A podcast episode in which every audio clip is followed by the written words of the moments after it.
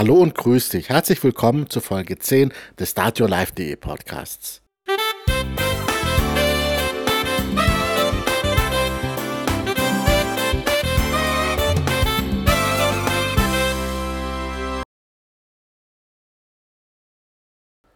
Hallo und grüß dich und herzlich willkommen bei dieser Folge. In dieser Folge möchte ich gerne über das Gesetz der Anziehung sprechen. Ja? Funktioniert das Gesetz der Anziehung wirklich? Ich werde mal einen Blick auf das sogenannte Law of Attraction aus NLP-Sicht werfen. Ich werde nämlich oft von Menschen gefragt, wie ich zum sogenannten Gesetz der Anziehung stehe. Da ich nicht davon ausgehen kann, dass alle, die hier zuhören, auch das Gesetz der Anziehung kennen, möchte ich hier kurz darauf eingehen, worum es sich dabei überhaupt handelt. Dem Gesetz der Anziehung liegt ein uraltes Prinzip der harmoneutischen Gesetze zugrunde. Man kann sie zusammenfassen als Gleiches zieht Gleiches an.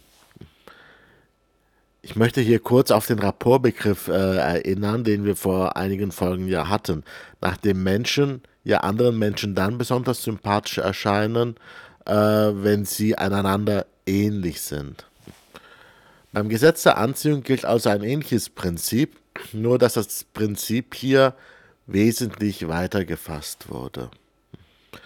Hier geht man davon aus, dass Eigenschaften oder Gedanken, die sich in uns befinden, im Äußeren Ähnliches anziehen. Ein Mensch, der in einem Gefühl von Armut oder Mangel lebt, wird im Äußeren auch nur Armut oder Mangel anziehen. Wer im Inneren einsam ist, wird es im Äußeren auch sein. Der Gedanke wird hier sogar so weit weitergeführt, dass unsere Gedanken sich ohne unser Zutun im Äußeren manifestieren. Das Ganze führte dann zu dieser Wünschebewegung mit Büchern wie äh, Bestellung beim Universum etc. Das Ganze geht dann nämlich so weit, dass man behauptet, dass das, was wir uns wünschen, von uns einfach angezogen wird und in unser Leben tritt. Wünschen wir uns zum Beispiel, ich nehme mal ein klassisches Beispiel, 100.000 Euro. Muss ich mich einfach auf die Couch setzen und es mir vorstellen und wünschen. Und wenn ich es mir intensiv genug vorstellen kann, in diesem Gefühl bade, und in mir nichts dagegen spricht, wird sich in meinem Briefkasten in den nächsten Tagen einfach ein Umschlag mit 100.000 Euro befinden. Wünschen wir uns den Traumpartner, stellen uns diesen Menschen ganz detailliert vor, baden in dem Gedanken, diesen Partner schon zu haben, wird dieser einfach an unsere Tür klopfen und die Begegnung wird passieren. Begründet wird das Ganze von dieser Szene oft mit Elementen der Quantenphysik, nach der zum Beispiel beim Doppelspaltexperiment das Ergebnis des Experimentes davon abhängen soll, was der Experimentator erwartet. Ich als promovierter Quantenphysiker habe viel Spaß mit diesen Erklärungsmodellen, weil sie mir immer ein bisschen was zum Lachen geben. Hierbei darf man nicht vergessen allerdings, dass es sich bei dem Gesetz der Anziehung auch einfach nur um ein Modell der Welt handelt, wie bei der Quantenphysik auch. Und wir wissen ja, dass alle Modelle von Welt, nach, dem, nach denen wir leben, nur falsch sein können. Denn die Modelle kreieren wir aufgrund unserer Erfahrungen durch unsere Sinneskanäle, die uns ja nur Bruchstücke der Realität ähm, wahrnehmen lassen. Und unser Gehirn verändert diese Wahrnehmung auch noch durch Tilgungen, Verzerrungen und Generalisierungen, sodass das Modell der Welt, welches wir in uns kreieren und für die Realität halten, nur falsch sein kann. Somit kann ich hier nur ausgehend von dem Modell der Welt und meines Modells Gesetz, des Gesetzes der Anziehung Aussagen treffen, die natürlich nur in meiner Welt gelten. Beim Gesetz der Anziehung müssen wir zwei, oder möchte ich gerne zwei Aspekte getrennt betrachten. Einmal das Gesetz der Anziehung als Funktionsweise des Lebens und andererseits das Erklärungsmodell dahinter, was sich auf die Quantenphysik oder auf äh, das Universum stützen soll. Schauen wir uns erstmal das Prinzip an. Ähnliches zieht Ähnliches an. Das können wir immer wieder beobachten. Ja? Reiche Leute werden immer reicher, arme Leute immer armer. Menschen, die beim anderen Geschlecht erfolgreich sind, werden da auch immer erfolgreich sein. Deprimierte Singles werden immer einsamer. Äh, Menschen mit vielen Freunden bekommen immer mehr Freunde und so weiter und so fort. Dahinter, also liegt dahinter jetzt eine kosmische Macht als Grund, eine göttliche Fügung, das Universum. Aus NLP-Sicht macht das Ganze total Sinn, also die Beobachtung. Machen wir hierfür einen kleinen Test. Aber mach den Test bitte nur, wenn du gerade nicht Auto fährst oder sonst irgendwie unterwegs bist, ja? Du hast fünf Sekunden Zeit. Schau dich genau in deinem Raum um, fünf Sekunden lang, und versuch dir in diesen fünf Sekunden möglichst viele Sachen zu merken, die braun sind. Mache das bitte jetzt.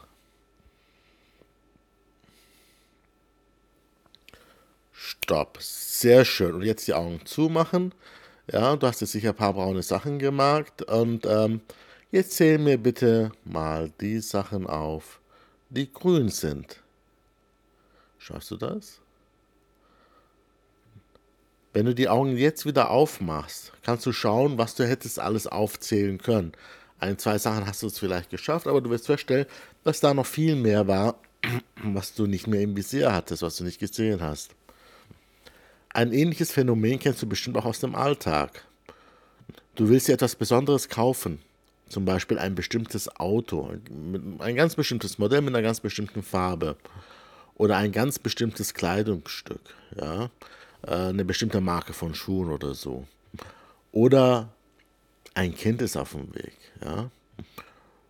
Plötzlich äh, wirst du im Alltag ganz oft dieses bestimmte Auto sehen genau in der Farbe und äh, mit dem Modell, wie du es haben wirst.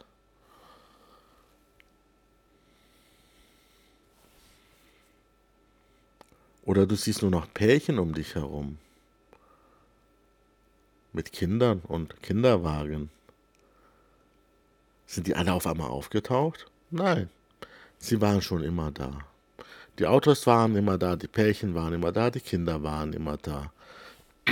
Nur vorher wurden die Sachen bei dir weggefiltert. Wir haben in einem früheren Artikel schon über Wahrnehmungsfilter gesprochen. Ähm, von äh, den Sinneseindrücken, ja, die ins Gehirn kommen und äh, so weiter, sortiert das Unterbewusstsein ja die Informationen weg, von denen sie glaubt, sie seien unwichtig. Und die Informationen, von denen er glaubt, sie seien besonders wichtig, werden betont. Unser Gehirn macht die Welt wie sie ihm gefällt. Diese Wahrnehmungsfilter sind abhängig vom Selbstbild, von Gefühlen, von Werten und vor allem von unseren Glaubenssätzen. Das, was uns entspricht, das sehen wir auch. Für einen Musiker ist die Welt voller Musik, für einen liebevollen Menschen voller Liebe. Und für einen verbitterten Menschen ist die Welt voller Gründe, warum er verbittert sein sollte. Die Menschen nehmen einfach nur die Sachen wahr, die unserem Inneren entsprechen.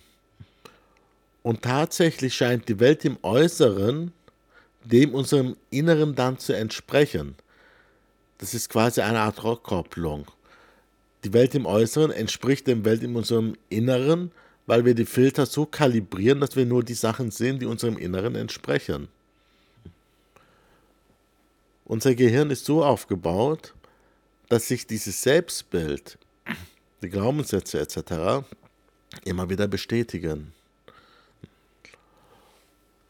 Hierbei geben wir den äußeren Begebenheiten natürlich die Bedeutung, die unser Weltbild auch zulässt.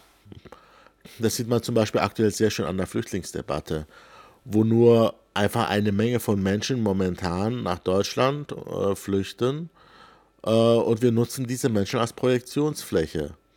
Ja, für die, unsere Vorstellung, für unsere Werte und für unsere Erwartungen und für unsere Ängste. Wer ängstlich ist, sieht in diesen Menschen einen Grund zur Angst. Wer offen und tolerant ist, sieht in diesen Menschen neue Möglichkeiten und Chancen.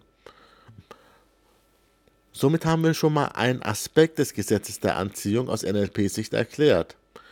So wie wir im Inneren sind, so stellen wir unsere Wahrnehmungsfilter ein, sodass im Äußeren die Welt dem Inneren entspricht.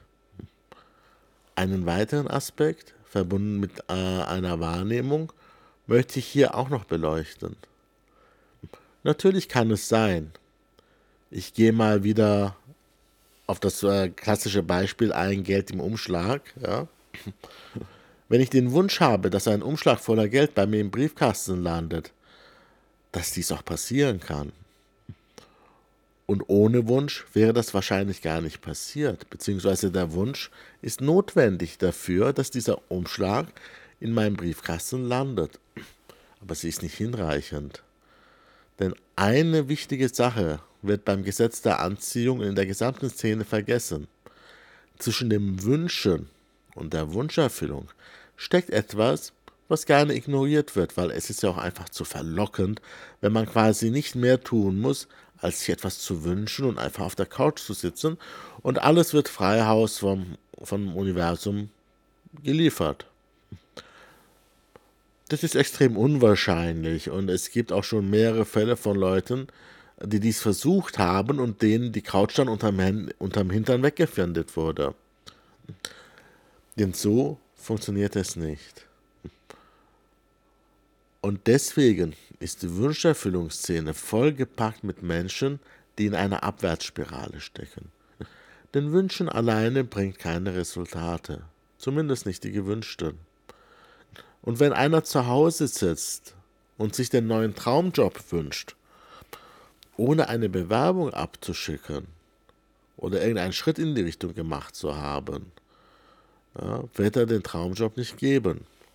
Und wenn er diesen Traumjob jetzt nicht bekommt, obwohl er zu Hause sitzt und sich das wünscht, wird diesem von der Szene, von der Wünscheszene auch noch eingeredet, dass derjenige es ja gar nicht anders gewollt hat. Der wollte den Traumjob eigentlich gar nicht, weil sonst hätte er ihn ja bekommen. Denn das Gesetz der Anziehung funktioniert ja nun mal und äh, wenn du wirklich dran glaubst, dann wird es eintreten. Und wenn es nicht eingetreten ist, hast du einfach nicht wirklich dran geglaubt. Und schon wieder ist das nächste Seminar verkauft, wo du lernen kannst, die Blockaden zu lösen, die dich davon abgehalten haben, diese Ziele zu erreichen. Dabei ist das Einzige, was dich vom Erreichen deiner Ziele wirklich abgehalten hat, das fehlende Tun. Wenn du deine Ziele erreichen willst, brauchst du einen Plan und die richtigen Handlungen. Das Wünschen, und ich hoffe, du hast mich nicht falsch verstanden, ist der erste und ein sehr wichtiger, wenn nicht der wichtigste Schritt. Im NLP nennen wir das nicht Wünschen, sondern Ziele setzen.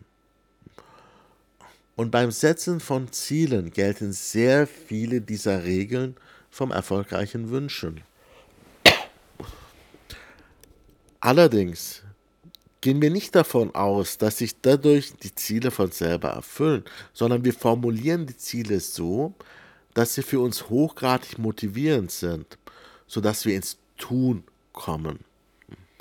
Wenn wir nicht ins Tun kommen sollten, haben wir auch gewisse Blockaden, äh, die sich zum Beispiel in Form von Wertekonflikten, äh, Lebensskripten oder auch nicht förderlichen Glaubenssätzen finden lassen und auch bearbeiten lassen. Und auch hier gibt es viele Ähnlichkeiten zur Wünscheszene. Und diese Techniken funktionieren. Egal, ob wir sie aus dem esoterischen Blickwinkel betrachten oder aus dem psychologisch-neurologischen. Im NLP schicken wir unsere Zielformulierungen nicht ans Universum, sondern in unser Unterbewusstsein. Alexander Hartmann, ein sehr geschätzter Trainerkollege, vergleicht unser Unterbewusstsein gerne mit äh, einem Elefanten und unser Bewusstsein mit dem Elefantenreiter. Der Reiter kann dem Elefanten nur einen Impuls in die richtige Richtung geben. Und wenn er das richtig macht, bewegt sich der Elefant und Reiter in die gleiche, in die gewünschte Richtung. Wenn wir das jedoch falsch machen, oder der Elefant möchte einfach in eine andere Richtung, hat der Reiter kaum eine Chance. Unser Unterbewusstsein ist es, der uns in Wirklichkeit steuert. Wie oft hast du das Gefühl in deinem Leben, nur ein Gast, ein Zuschauer in deinem Leben zu sein? Du möchtest etwas machen, zum Beispiel dich gesund ernähren. Ja? Und schaust dir doch dabei zu, wie du wie fremdgesteuert ein Schokoriegel nach dem anderen isst oder eine Tüte Chips beim Fernsehen einfach isst. So ist das nun mal. Wenn der Elefant woanders hin will, dann geht er woanders hin. Verglichen mit unserem Bewusstsein ist unser Unterbewusstsein ein riesiges Universum. Und wenn man jetzt den Begriff Universum beim Wünschen durch den Begriff Unterbewusstsein ersetzt, ergibt alles aus NLP-Sicht einen Sinn. Denn alles, was wir sind und erleben und gelernt haben und alles andere, also das gesamte Universum, befindet sich für uns in unserem Unterbewusstsein. Im NLP formulieren wir unsere Ziele auf eine bestimmte Art und Weise und schicken sie ans Unterbewusstsein. Unser Unterbewusstsein arbeitet für uns, nicht bewusst, ja, am Erreichen dieser Ziele und ändert unsere Wahrnehmungsfilter, sodass wir Chancen erkennen, die wir vorher nicht erkannt haben und unterstützt uns indem er uns motiviert und den Glauben und die Energie gibt, unsere Ziele zu erreichen. Wenn wir unser Unterbewusstsein richtig programmiert haben, kommen wir sogar ins Tun, ohne uns großartig überwinden zu müssen oder anstrengen zu müssen. Und das entspricht doch sehr dem Gesetz der Anziehung. Somit ist der größte Unterschied zwischen dem psychologischen Vorgehen des NLP und dem esoterischen Ansatz des Gesetzes der Anziehung einfach nur verschiedene Benennungen. Was in meiner Welt aber gar nicht geht, ist der Versuch, physikalische Erkenntnisse aus der Quantenphysik als Erklärungsmodell zu nehmen. Die Quantenphysik hat seine Gültigkeit auf sehr kleinen Längenskalen, zum Beispiel im atomaren oder im subatomaren Bereich. Das Hochskalieren dieser ist laut Quantenphysik nicht zulässig. Ich erinnere mich sehr gerne daran, wie ich mal bei einer Fortbildung über äh, die Matrix-Methode drin saß. Ja, ich habe auch eine energetische Ausbildung. Ich wollte es einfach mal ausprobieren und über meine Erfahrungen da werde ich ein anderes Mal berichten. Ja. Also ich saß da drin und der Trainer nutzte die ersten zwei, drei Stunden damit, seine Glaubwürdigkeit und die Glaubwürdigkeit seines Modells und seines Verfahrens durch Erkenntnisse der Quantenphysik zu untermauern. Ich saß in der letzten Reihe und krallte mich am Stuhl fest, da ich am liebsten nach vorne gesprungen wäre, um einfach so vieles richtig zu stellen. Denn schließlich habe ich eine Doktorarbeit drüber geschrieben und äh, naja, auch die Quantenphysik ist ja einfach nur ein Modell der Welt. So, jetzt würde mich interessieren, was sind deine Erfahrungen mit dem Gesetz, der Gesetz der Anziehung? Oder wie sind deine Erfahrungen mit dem Zielesetzen des NLP? Was hältst du von beiden Modellen? Schreibe es unten in die Kommentare. Ich freue mich auf dich. Mach's gut, dein Dr. Ender Eiser. Wenn du mehr ähnliche Podcasts oder Artikel haben willst, dann abonniere diesen Podcast oder besuch mich auf meiner Seite www.startyourlife.de. Ciao.